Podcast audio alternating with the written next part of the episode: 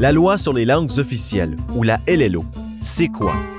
Bienvenue à Sur le bout de la langue.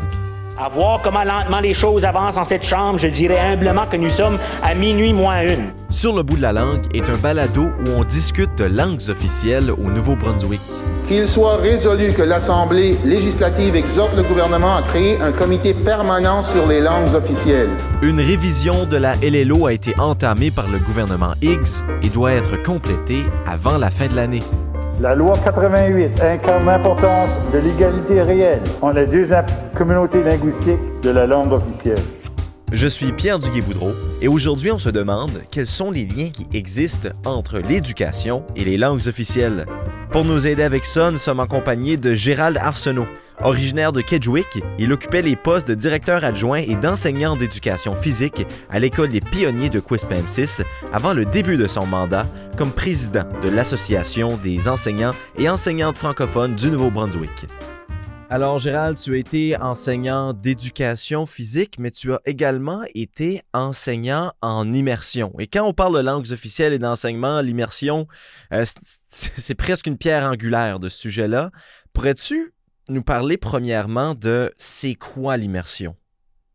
Ben, l'immersion, c'est des jeunes euh, qui, euh, ou je devrais plutôt dire, c'est des parents, parce que le jeune, euh, je ne sais pas le niveau de, de décision qu'il y a là-dedans, mais c'est des parents qui décident de mettre leur enfant en français à leur école, c'est-à-dire soit que c'est en première année parce que tu as différents points d'entrée, ce soit la première année qui appelle l'immersion précoce ou early immersion en anglais, et euh, une, euh, une, entrée un peu plus tardive qui est en sixième année pour l'immersion tardive ou late immersion, comme il l'appelle dans la langue de Shakespeare.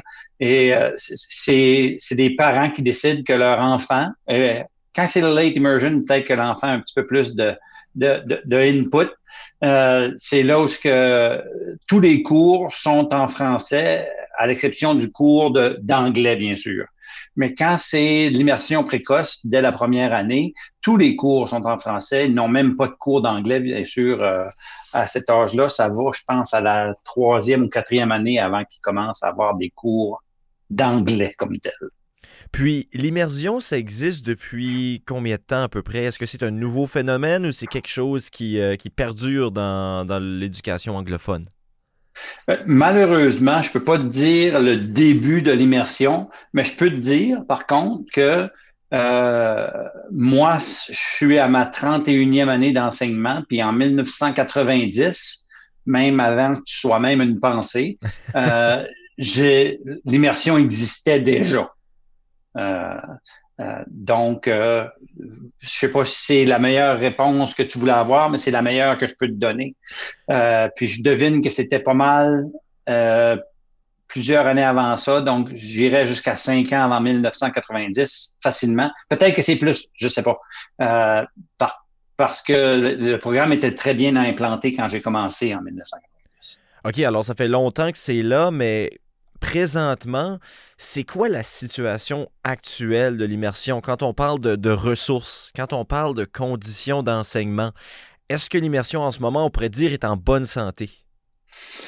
Ben, euh, l'immersion est victime, victime de son succès. Vraiment, c'est ça la situation euh, aujourd'hui avec l'immersion. C'est qu'il y a tellement eu de, de, belles choses de produites à travers l'immersion que le, montant d'inscription en immersion ou le nombre de personnes qui veulent s'inscrire ou, participer au programme d'immersion est, est, trop pour le montant d'enseignants disponibles à, fournir l'immersion. je sais pas si tu comprends ce que je veux dire. C'est que là, on est, euh, il y a des, le niveau euh, d'enseignement ou de personnes qui veulent être en, en immersion a tellement augmenté. Puis malheureusement aussi, il n'est pas disponible partout. Puis ça, ça c'est, je pense, un problème dans un sens quand on parle euh, que tu as besoin d'avoir un certain nombre de participants pour pouvoir donner le programme. Mais quand tu as des régions où euh, une région euh, pas dans, une, dans un grand centre qui voudrait avoir de l'immersion, une région, une région anglophone, euh, ben, je sais pas, je vais te donner euh, Chipman à titre d'exemple. Mm J'aurais pu en nommer d'autres, mais je sais pas pourquoi c'est elle que je te nomme là. Euh, S'ils veulent avoir de l'immersion, ben, ils ont besoin d'avoir un montant de personnes pour pouvoir justifier financièrement. Malheureusement, ça revient au chiffre toujours. Et euh, ils, devraient avoir l'occasion, ces gens-là, d'être en immersion. Euh, c'est leur droit, euh, mais c'est à eux à, c'est le gouvernement va pas attendre. Euh, le gouvernement va pas pousser quelque chose, il veut, il veut, se faire pousser des fois par la population. Puis je pense que les gens vont vouloir, vont devoir dans ces petites régions-là anglophones euh, être plus euh, euh, convaincants face au gouvernement pour que les programmes aient lieu là, malheureusement. mais c'est un beau succès l'immersion. Quand j'entends des gens qui disent que les gens ils n'ont pas des bons résultats à la fin de leur programme d'immersion, il faut regarder tous les pourquoi de ça. Okay? Puis, mais les gens qui restent en immersion jusqu'à la douzième année eux ont des très bons résultats euh, à la fin de ces. Puis ils sont les gens qui sortent de l'immersion, ils sont pas moins bons en anglais parce qu'ils ont été en immersion. Au contraire, souvent, ce sont eux aussi qui sont les les, les, les, les plus hautes notes euh, ou les meilleurs résultats en anglais aussi. C'est pas à cause qu'ils ont été en immersion. Et euh, là, vous avez mentionné la problématique au niveau d'offrir l'immersion à plus de gens. Est-ce que c'est plutôt une problématique qui a rapport euh, aux investissements du gouvernement ou plutôt par rapport à la pénurie d'enseignants où c'est le parfait cocktail des deux qui fait en sorte que c'est beaucoup plus difficile de l'offrir à plus de gens?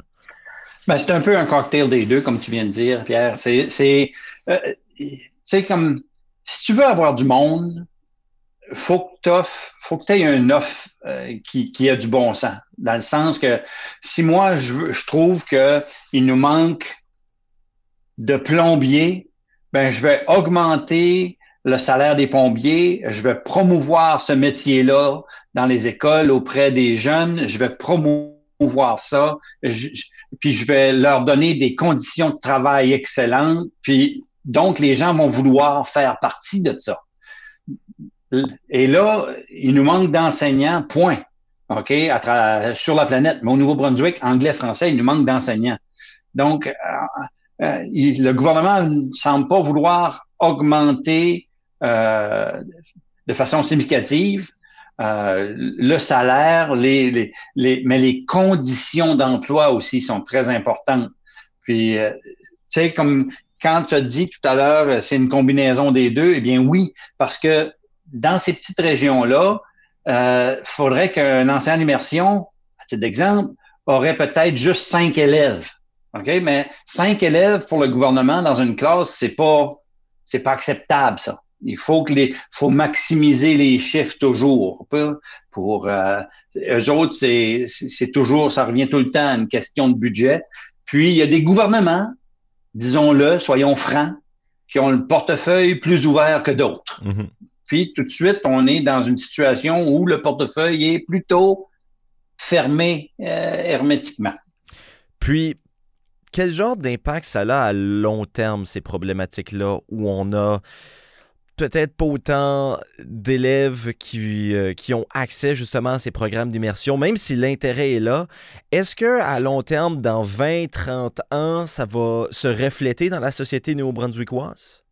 Mais ça se reflète déjà, tu sais, comme on, le voit déjà euh, à travers nos, communautés. D'ailleurs, le, le, le, vœu de certains politiciens, c'est d'avoir une population complètement bilingue au Nouveau-Brunswick, que tout le monde, qu'on serait assis autour d'une table, et toi, Pierre, tu décides que tu veux parler en français, ben même s'il y a des anglophones de l'autre côté, ces gens-là t'entendent, te comprennent, comprennent tes idées, mais eux pourrait répondre en anglais, puis toi, tu comprendrais. Tu sais, tu, peux parler dans la langue de ton choix, puis ton, ton, ton interlocuteur ou ton, ton partenaire de conversation euh, ou tes partenaires de conversation, eux aussi peuvent le faire dans leur langue. Donc, ça fait comme un... Ça, c'est une, une, une, situation vraiment bilingue, OK? Mais euh, il faut avoir euh, euh la volonté euh, politique, mais c'est pas juste la volonté politique, c'est vraiment culturel, c'est un besoin, c'est sociétal, c'est c'est pas un changement qui arrive du jour au lendemain. L'immersion est un outil face à ça. La volonté politique, c'est un autre outil face à ça.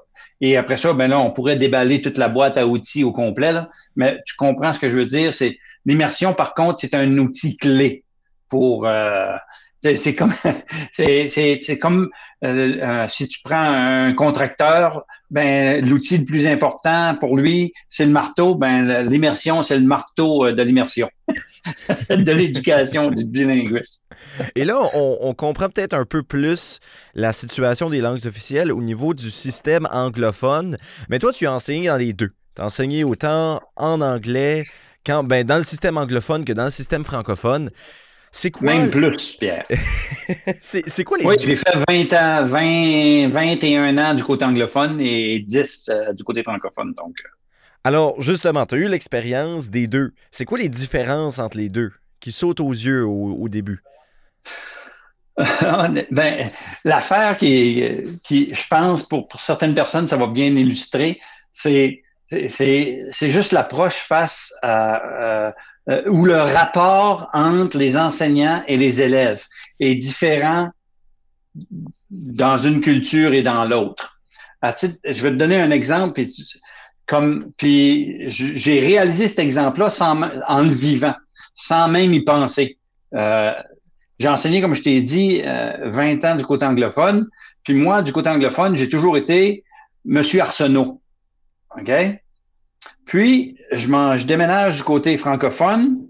Puis, ma première journée, sans jamais rien dire, sans rien, un élève m'a approché, il dit Bonjour, Monsieur Gérald. Tu sais, j'ai passé d'être Monsieur Arsenault à Monsieur Gérald. ça, pour certaines personnes, ça veut rien dire. Mais pour le monde de l'éducation, euh, ça, représente un, peu plus, euh, c'est plus personnel ton prénom que ton nom de famille. Euh, c'est moins rigide que le prénom que le nom de famille. Euh, comme tu, vois une approche qui est différente. Les gens, euh, c'est moins structurel. donc, puis ça reflète vraiment euh, l'éducation du côté francophone. Pas que l'éducation du côté francophone n'est pas euh, structurelle, il y a des, as des structures quand même, mais on se permet beaucoup plus facilement du côté francophone de, de, de, de, de sortir, de prendre différentes routes pour revenir à l'objectif. L'objectif à la fin de la douzième année, que tu sois anglophone ou francophone, tu as des acquis qui doivent être quand même atteints. Mais c'est les chemins pour s'y rendre. C'est beaucoup plus social euh, du côté francophone, beaucoup plus, euh, euh, je sais pas, j'aurais tendance à te dire, tu sais, comme italien, mm-hmm. tu sais, espagnol, tu sais, c'est plus chaud, c'est des ces cultures-là, c'est moins germanique, c'est plus, c'est ça.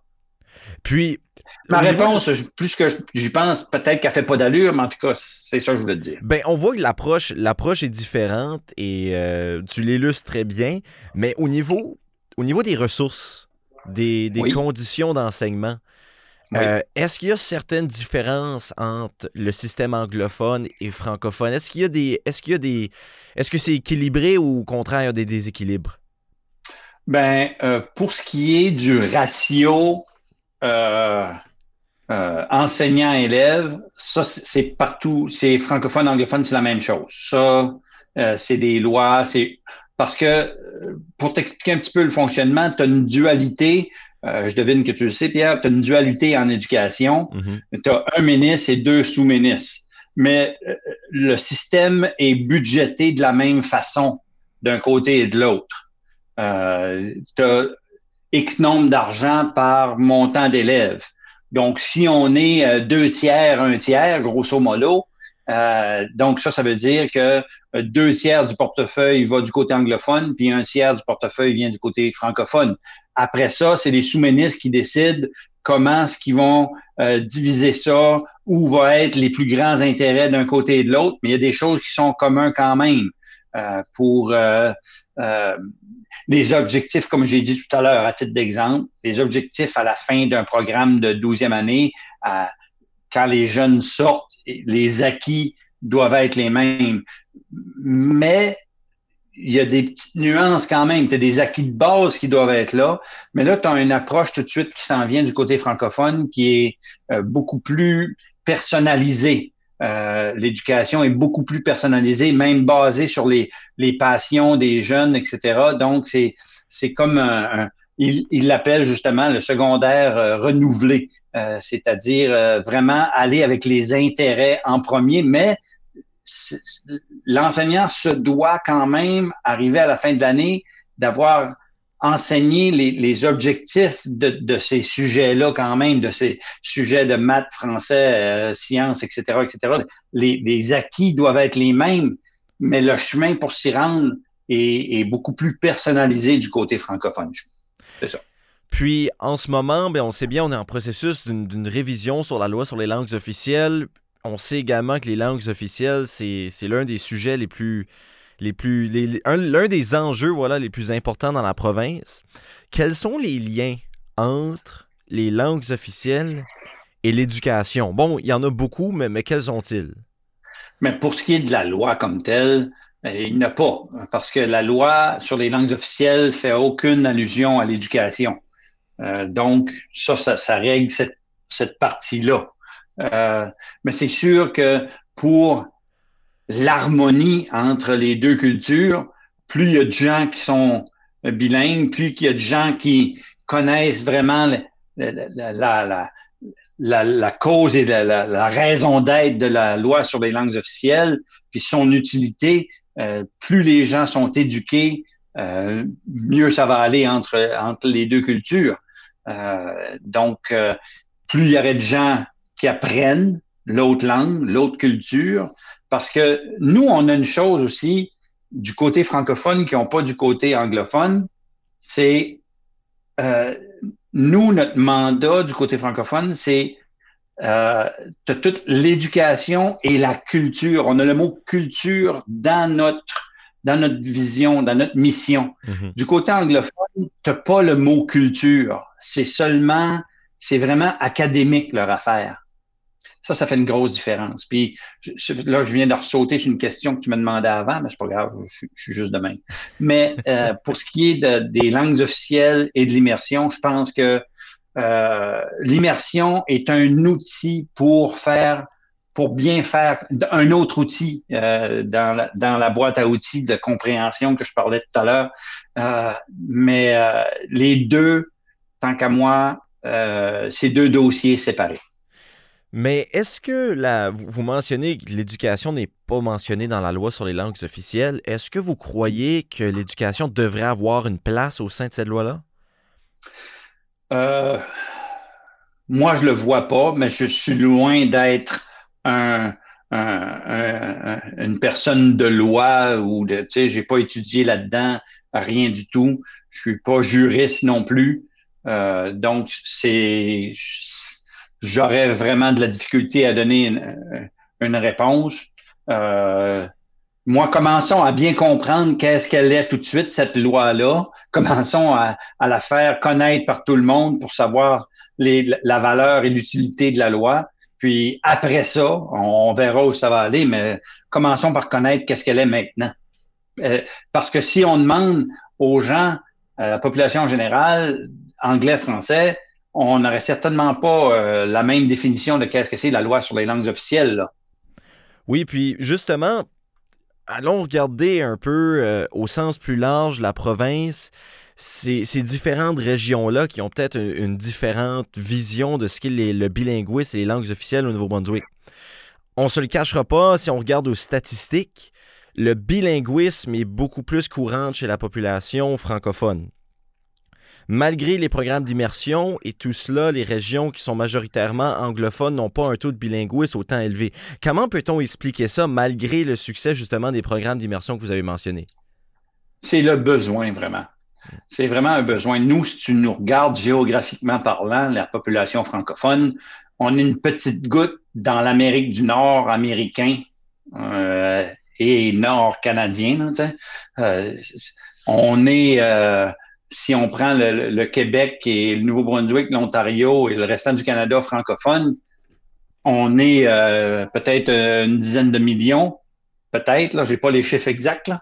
Vous allez m'excuser cette petite, cette petite nuance. veux pas. Mais sur le, le montant de millions qui est le reste du Canada plus les États-Unis. On est noyé dans cette mer anglophone-là. Donc, nous, juste pour... Euh, t'écoutes la radio, t'entends des chansons anglophones à tout bout de champ.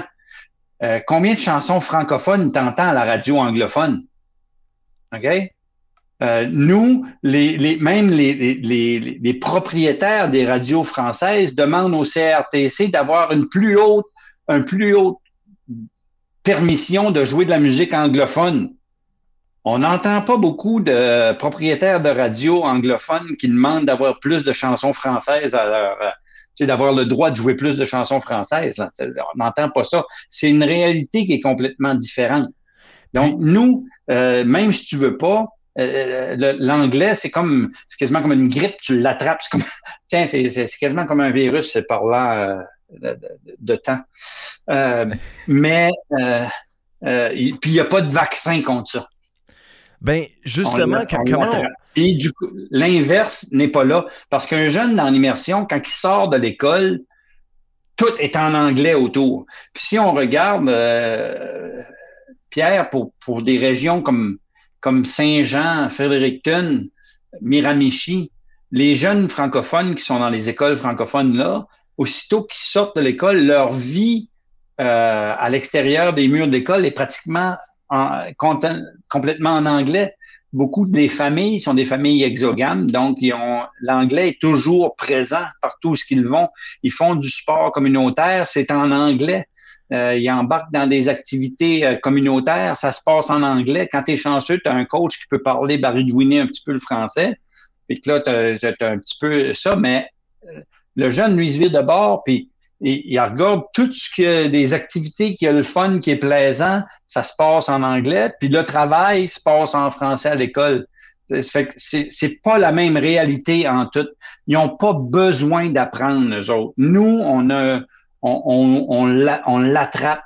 Si tu veux, il faut que tu parles anglais si tu veux avancer de moindrement, à moins que tu déménages en France. Puis donc, on se rend compte qu'en France, ils parlent euh, ils, ont beaucoup d'anglicisme, eux autres aussi, mais ils disent pas que c'est de l'anglicisme. Ils appellent ça euh, quelque chose d'autre. Ben justement, comment, comment parce que euh, ce processus-là de conserver la langue française et de d'un peu éviter de se noyer justement dans cette mer dont vous avez parlé, que, que tu as parlé un peu plus tôt.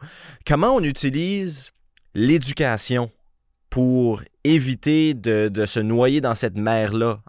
bien évidemment, il faut utiliser l'immigration aussi, des arguments économiques et tout ça, mais comment peut-on utiliser l'éducation? Essentiellement, qu'est-ce qu'on doit faire tout de suite avec notre système d'éducation pour protéger la langue française? Mais il faut, euh, je pense, euh, utiliser encore plus. Comme je t'ai dit tout à l'heure, nous autres, on a dans notre mission le mot culture aussi. C'est à travers la culture que tu peux maintenir les gens puis eux démontrer l'importance ou la richesse de cette culture-là et aussi la valeur et aussi euh, le sentiment d'appartenance. OK?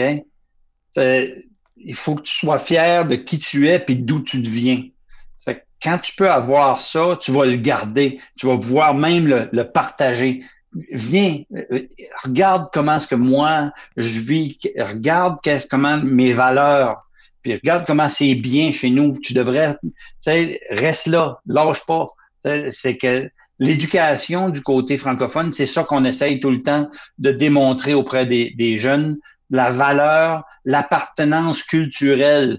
C'est intrinsèque, c'est chez nous, ça nous appartient. Il faut être fier de qui on est, puis du parcours qu'on a eu, puis où est-ce qu'on peut aller? Euh, les Français apportent cette province ici euh, à une autre étape, un, échelon supérieur. C'est une richesse pour Nouveau-Brunswick, euh, la population française. Ben, merci beaucoup, Gérald, d'avoir été avec, avec nous aujourd'hui. Ben, ça me fait énormément plaisir. J'espère que j'ai pu amener un petit peu euh, de lumière et de sourire sur le visage des gens. Et merci à vous d'avoir été à l'écoute de cet épisode de Sur le bout de la langue, un balado produit en partenariat avec la SANB et le Kodiak 93.5. Si vous avez aimé, eh bien partagez et n'hésitez pas à consulter les autres épisodes. Je m'appelle Pierre Duguay-Boudreau et on se retrouve prochainement pour un autre épisode de Sur le bout de la langue.